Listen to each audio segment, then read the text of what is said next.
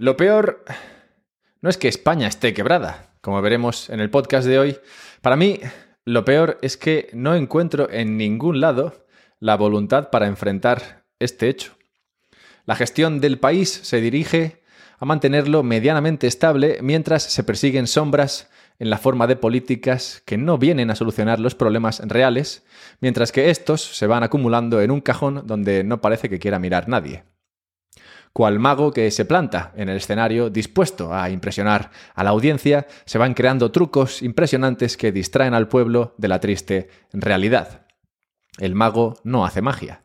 Es solo un bufón capaz de entretenerte creando la ilusión de que la realidad es otra.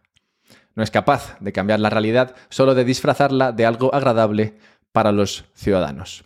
A cambio de este rato de entretenimiento, estos pagarán con su tiempo y su sudor por mantener el espectáculo tanto como sea posible. A diferencia de un show normal, no obstante, el precio a pagar no está estipulado, no es obvio y no es justo.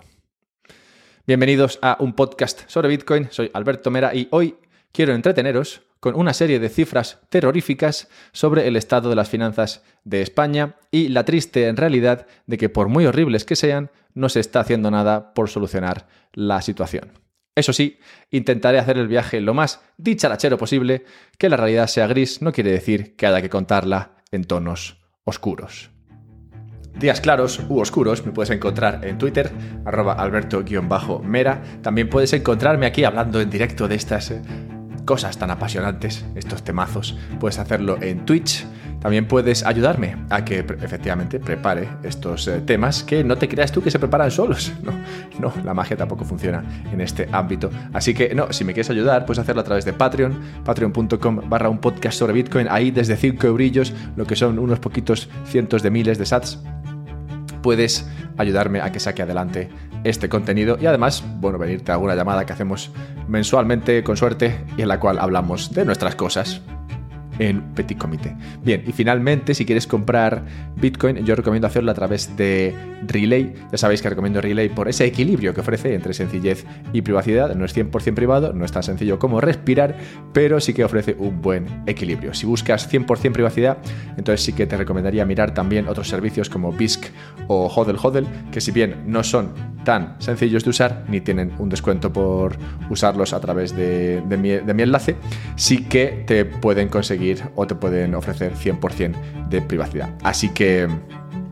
nada, habiendo dicho todo esto, pues creo que podemos ir al podcast y recordad también que lancé mi web hace poco, así que si queréis eh, verla, que es muy bonita, pues pasaros por la web.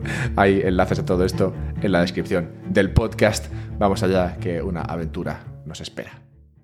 Desde el año 2000 España solo ha sido capaz de tener ingresos superiores a sus gastos en el periodo 2005-2007. En todos los demás años el balance ha sido negativo.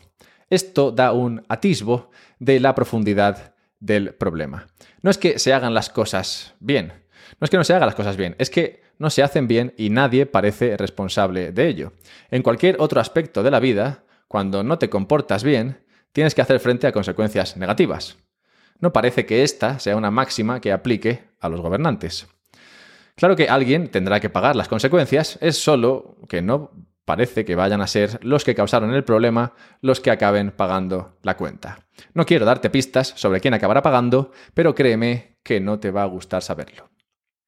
La incapacidad de gastar dentro de lo posible, esto es, dentro de lo que se ingresa, ha elevado la deuda del Estado español de 300.000 millones en el año 2000 a 1,4 millones de millones, billones españoles, en el año 2021. Es decir, se ha multiplicado por más de cuatro veces en tan solo 20 años. ¡Hurra! Bien jugado. Antes de seguir despotricando sobre la falta de responsabilidad de los gestores de tu dinero, pues sí, es tu dinero el que el gobierno maneja, he de decir que realmente se han esforzado en tratar de que la deuda no se fuera de las manos. No puedo venir aquí y deciros que el Estado español se ha dedicado a gastar y gastar sin preocuparse de conseguir incrementar sus ingresos. No. Es cierto que han trabajado denodadamente en elevar sus ingresos. Como sabes, el Estado ingresa en forma de impuestos. Las cantidades recaudadas en forma de IVA e IRPF se han doblado en el periodo que va del año 2000 al 2020. Las cotizaciones a la seguridad social, lo que pagan los empresarios a la seguridad social por contratar empleados, han subido más de un 100% en el periodo y también lo que los empleados pagan al mismo sistema. Esto está guay porque así se mantiene saludable el sistema de pensiones y prestaciones sociales, parte esencial del denominado estado de bienestar. Estoy de coña, claro. El sistema de pensiones y prestaciones sociales está tan sano como el protagonista de Super Size Me. Las cotizaciones que se cobran cada mes a empresas y empleados se usan y no bastan para hacer frente a los pagos mensuales de la seguridad social. Concretamente, entre diciembre del año 2011 y octubre del año 2021, el número de pensiones aumentó en un 11% y el importe mensual en un 42%. Dentro de estas prestaciones encontramos varias, como la de incapacidad permanente u orfandad, pero el núcleo de estos pagos se concentra en las pensiones de jubilación. Buenas noticias, porque por suerte estáis todos teniendo hijos como si no hubiera un mañana y pronto esto dejará de ser un problema. Bueno, lo sería si me hicierais caso, ahorraseis en un buen dinero, redujerais vuestra preferencia temporal y tuvierais churumbeles. La pirámide poblacional, poblacional, española muestra que me estáis haciendo el mismo caso que hago yo a mi madre cada vez que me aconseja algo.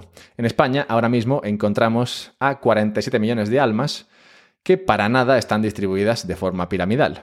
Si lo pudierais ver en un gráfico, es más bien como un jarrón de cerámica, rollo el que intentan hacer en la película de Ghost antes de cambiar de actividad a una más propensa hacia la natalidad. Vemos en este gráfico imaginario una concentración importante de personas en el rango entre los 40 y 55 años y cómo entre los 10 y los 35 años no vienen ni de lejos personas suficientes como para sostener a los primeros conforme vayan entrando en la edad de jubilación. Como explicaba antes, todo lo que se ingresa mensualmente por la seguridad social se emplea, y no es suficiente, recalco, en pagar prestaciones a los ancianitos del momento. Conforme más personas vayan llegando al momento ancianito, más deuda se necesita para pagar las prestaciones. No es momento de entrar en pánico. Que no hay dinero es cierto, pero siempre se puede conseguir algo más, ¿no? ¿Quién está pagando la fiesta actualmente? ¿Cabe la posibilidad de que contribuyan solo un poquito más? Tengamos en cuenta que es por una buena causa.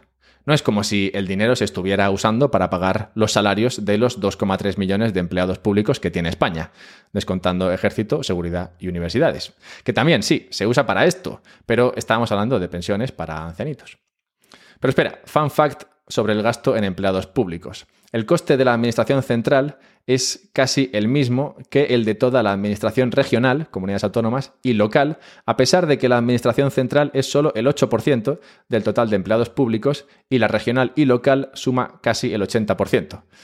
Como era de esperar, sale más rentable jugar en primera que en regional. Bien, decía que habida cuenta de que todo este gasto es por una buena causa, debe haber manera de convencer amablemente a los contribuyentes de que arrimen el hombro, pues cuando echamos un vistazo a las cifras se ve claramente que se puede rascar más. De los 47 millones de españoles, solo pagan IRPF unos 13 millones. De 11 de esos 13 millones, cobran entre 12.000 y 60.000 euros al año, y son claramente los que más pagan en agregado. Yo creo que a estos se les podría apretar un poquito más. Al fin y al cabo, apretar en otros sitios no va a ayudar tanto. ¿Qué vas a hacer? ¿Apretar a los que ganan más de 60.000?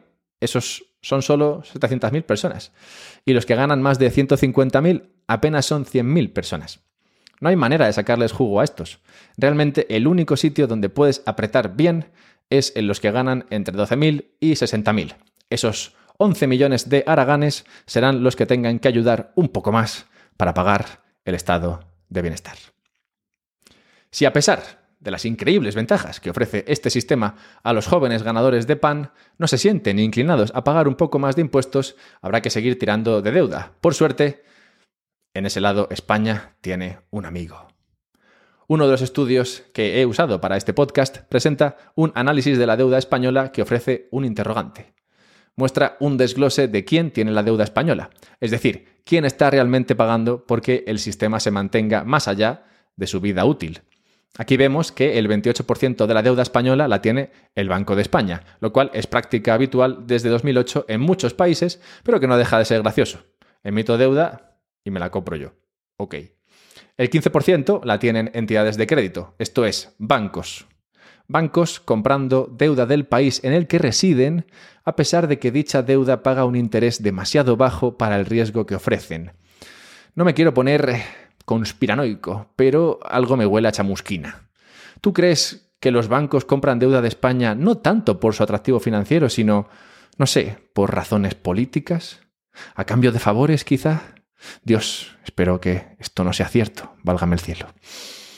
Bien, entre la que compra España y la que compran los bancos obligados por España, tenemos un 43%, casi la mitad. Un 8%, otro 8%, lo tienen las entidades de seguros totalmente obligadas por la regulación, aunque igual no sale así explícitamente en los contratos. Bien, ya vamos por un 51%. Y finalmente llegamos al interrogante en las cifras, nuestro amigo misterioso, lo que el Banco de España coloca bajo el epígrafe de no residentes. Estos tienen el 44% de la deuda española. ¿Quiénes son estos no residentes? ¿Por qué les flipa tanto la deuda de un país que paga intereses bajísimos a pesar de estar a todas luces quebrado? ¿Será que la tienen como parte de un sistema por el cual tú me la aguantas a mí y yo te la aguanto a ti, que total al final paga el Banco Central Europeo? No sé, eso es solo una posibilidad, por dar ideas. Sea como fuere, el 95% de la deuda española la tienen entes con cero incentivos económicos para tener este instrumento financiero en su balance. Llamadme mal pensado, pero es que ya no parece que se molesten ni en disimular un poco. Es más, entre el año 2017 y el 2019, antes incluso de todos los pufos ocurridos durante la gran pandemia, nos avisa el Tribunal de Cuentas, que audita las cuentas del Estado, de un aumento de entidades con las que trabaja el Gobierno de 402 a 441 y una disminución de la transparencia. Las sociedades no integradas pasan de 18 a 54 que francamente no tengo ni idea de lo que significa, pero suena mucho a que se hacen tratos con más personas y que los resultados de dichos tratos no quedan integrados en las cuentas del Estado. Turbio es poco. Antes de seguir avanzando, un pequeño descanso de tanto número. A ver, yo entiendo que muchos de vosotros, bueno, igual no de vosotros, pero sí a muchos amantes del estado de bienestar y de las bondades de contribuir, puede parecerle, oye, que este sistema aún así, oye, pues merece la pena. No obstante, Exponerme a la frialdad de los números me hace reforzar mi rechazo a este tipo de sistemas que tienden, por la propia entropía del universo, a acabar siendo un derroche de recursos. No digo que la idea sea mala. Vamos a arrimar todos el hombro para que aquellos que peor lo tienen no sufran tanto. Como idea suena hasta bien, siempre y cuando creas en un universo sin consecuencias. En el momento en el que estos sistemas chocan con la dura realidad, lo que vemos es su inevitable fracaso. Igual que no puedes dejar a un corzo atado delante de un león y esperar que todo vaya bien entre ambos, no puedes crear un sistema sin penalizaciones y esperar que todo vaya chachi y nadie se aproveche. Si nadie nos hace responsables de nuestros actos, ¿qué podemos esperar? Dicho esto, no hay que desesperar. España no está sola en un vacío, sino que forma parte de un sistema integrado en el que, gracias al cielo, hay entidades supranacionales encargadas de velar por la salvaguarda de los intereses de todos. Uno de estos héroes es el Fondo Monetario Internacional, que recientemente estudió la situación económica de España. Seguro que su profundo análisis extrajo conclusiones similares a las hasta ahora expuestas y atajarán la situación para meter en vereda al Estado español y evitar que la situación no se vaya de madre. Seguro, seguro que sí. Es gracioso lo del FMI. Es un poco como, como tener un tutor que te prepara para un examen que nunca se hace. Así, durante años te guía, te ayuda a hacerlo un poco mejor y tú, como alumno, demuestras progreso, lo cual hace feliz a tu tutor. La falta de un examen que realmente mida si has progresado es esencial, porque a falta de este, el supuesto progreso se reduce a mal que bien hacer las tareas que te pone y todos contentos. El tutor sigue cobrando, el alumno sigue feliz, pues nunca mide realmente su fortaleza y así podríamos estar hasta el fin de los días. El estudio sobre España realizado por el FMI a finales de 2021 llega a una serie de conclusiones que dan la impresión de que estaba analizando otro país completamente distinto. ¿Qué tiene que decir el FMI de los niveles de deuda de España? Pues curiosamente, no tiene apenas nada que decir. Simplemente se limita a resolver el interrogante sobre quiénes eran esos no residentes que el Banco de España explicaba que tienen el 44% de la deuda de España. ¿Recordáis hace unos minutos cuando aventuraba que seguramente había gato encerrado? ¿Que probablemente se trataba de acuerdos entre países para sostener la deuda unos de otros? Pues no, la realidad es menos compleja que mi conspiración.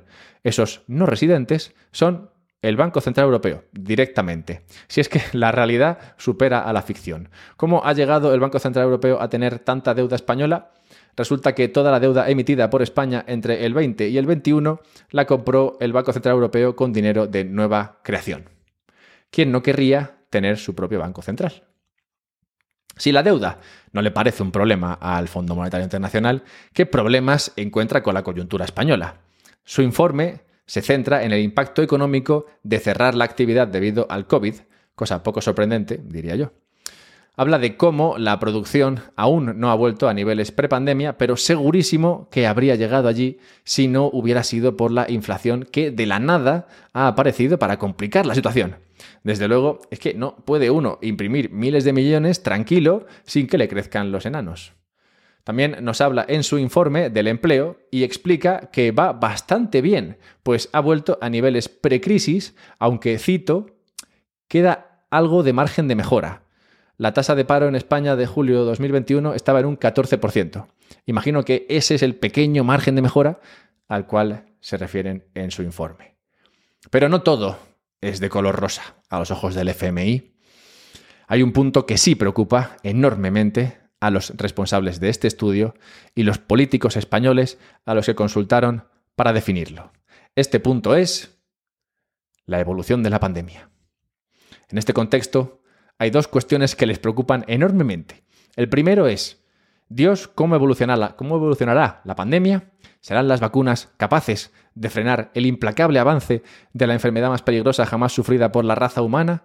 El FMI estima que si las vacunas no son efectivas, España podría verse de nuevo afectada económicamente. Y segundo punto, importante a considerar, el ahorro de los ciudadanos. El odiado ahorro de los ciudadanos ha crecido en el año 2020 debido a que la gente no podía salir de casa. Ya ves tú, como si no pudieran gastar en Internet. Ese ahorro y la falta de consumo hace peligrar, a los ojos del FMI, el crecimiento económico y una renovada pandemia sería la gota que colma el vaso, salvo que los españoles aprendan finalmente a comprar por Internet. Leer este informe y la importancia que le dan a la pandemia de cara al futuro es justo a lo que me refería con la explicación del FMI como tutor para un no examen, estos análisis siempre se centran en la última batalla y permanecen miopes ante lo realmente grave, el peligro que acecha bajo toda la parafernalia con la que gustan de entretenerse. Otra de esas áreas en las que la miopía y la persecución de sombras acaban costando al ciudadano la encontramos de manera destacada en el informe del FMI. No es otra, claro está, que la lucha contra el cambio climático. Ya sabéis la gracia que me hace a mí esta batalla, que se me asemeja a la del Quijote contra los gigantes, donde España, Europa y el FMI ven a malvados gigantes acechando la vida de los seres humanos, yo solo veo molinos. Esto ya lo expliqué en el podcast de El coste de la sostenibilidad para el ciudadano. El FMI, en su informe, alaba los objetivos verdes de España de, caro, de cara al año 2050 al tiempo que comenta que sus niveles de emisión se mantienen por encima de lo que emitía en 1990. Habida cuenta del escaso éxito, sí que se muestra cierta preocupación y comenta que sería buena cosa que todos esos desempleados y personas que, compran, que cobran entre 12.000 y 60.000 al año bien harían en comprarse un coche eléctrico. También aconseja que el sector público se involucre más en el sector energético para acercarse así a los objetivos de emisiones para 2030. Si el sector privado no invierte, que lo haga el sector público. Claramente, vista la eficiencia y responsabilidad del sector público analizada en la primera parte de este podcast, a mí no se me ocurre mejor recomendación. Chapó FMI. Casi más gracioso, que todas estas chorradas verdes bien sonantes, se me antoja la nula capacidad para relacionar temas. Todo el informe hace mención a los problemas de la inflación y cómo esta sorpresa puede ralentizar la recuperación de España. También habla del inesperado incremento de los costes energéticos y cómo esto, pues oye, tampoco ayuda a lograr una economía sólida. Como he comentado antes, enfatiza la importancia del Banco Central Europeo y su programa de compra de deuda para que la situación se mantuviera relativamente estable en el momento de la crisis derivada de la respuesta a la pandemia. El informe habla de todo esto y es incapaz o abiertamente deshonesto para relacionar estos temas. Es posible, es posible que la masiva impresión de dinero haya podido tener un impacto en la inflación. Cabe la posibilidad de que la mayor inversión en renovables y sobre todo la penalización a fuentes de energía estables como el gas, el petróleo, el carbón o la nuclear haya tenido algo que ver en la inesperadísima subida de los precios de la energía? Nótese que este informe está escrito antes del conflicto en Ucrania, así que esto ni siquiera es un factor. El problema claramente ya venía de antes. La cuestión de fondo es que al FMI los demás entes supranacionales encargados de velar por el bienestar financiero mundial y los gobiernos, empezando por el de España, tienen cero interés en atajar problemas reales que requieren sacrificios reales.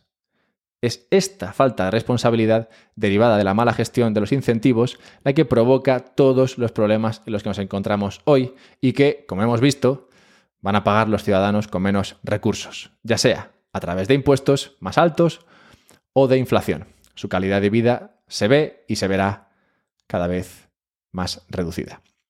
Es por esto que tratándose este de un podcast sobre Bitcoin, literalmente, me interesan estas cuestiones. Creo que la única manera de volver a la buena senda, a la que exige responsabilidad a los individuos por sus actos, es con la utilización de un activo real en la base de la economía. Como hemos visto a lo largo de este podcast, todo es más sencillo si lo reducimos a números si nos centramos en el dinero. Si lo reducimos al básico, las gallinas que entran por las que salen. Podemos entonces ver la realidad. Podemos ver cómo se hace el truco, despertar y darnos cuenta de que no hay magia. Lo que hay es pobreza disfrazada. Bitcoin, de la misma manera que lo hizo el oro antes de acabar centralizado en dos o tres cámaras alrededor del mundo, es un activo real que no se puede crear de la nada. Esta dura realidad es tan sólida como la honestidad. Bitcoin no permite recompensar con más dinero a gestores que están derrochando el dinero que consiguen por medio de impuestos. Si no tienes Bitcoin, tendrás que conseguirlo y para ello deberás convencer de que lo que vas a hacer con ello tiene un beneficio para el ciudadano. Si ese beneficio se reduce a palabras bonitas, no convencerás a muchos. Si a pesar de eso quieres conseguir Bitcoin a la fuerza, suerte rompiendo su criptografía. Todavía no he usado una página web del gobierno que no dé algún tipo de error. Así que déjame dudar de su capacidad para asaltar la criptografía más sólida jamás creada. Como muestran los números, España está quebrada y tiene mal arreglo. Vendrán años malos en los que muchos sufrirán la confiscación de su dinero en forma de impuestos y sobre todo en forma de inflación, como expliqué en el podcast de cómo los estados reducen su deuda. Pero muchos otros sistemas han caído antes y aquí estamos. El sistema de dinero fiat cumple 50 años ha sido un experimento interesante. Antes ha habido otros sistemas y en el futuro habrá otros diferentes. Por todo esto y por muchas otras razones, Bitcoin tiene sentido.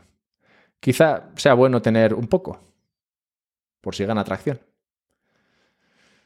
Si te ha gustado todo este tema y no te has pegado un tiro aún, puedes seguirme en Twitter, arroba alberto-mera, si quieres ayudarme a que me estudie estos estudios, que son bastante aburridos, déjame decirte. Puedes hacerlo a través de Patreon. Si quieres verme en directo mientras le hablo a un micrófono, puedes hacerlo en Twitch. Y si quieres comprar Bitcoin, cosa que para nada recomiendo, claramente esto no es consejo de inversión, pues puedes hacerlo a través de Relay. Encontrarás enlaces a todo esto en la descripción del podcast. Muchas gracias y que Dios nos pille confesados.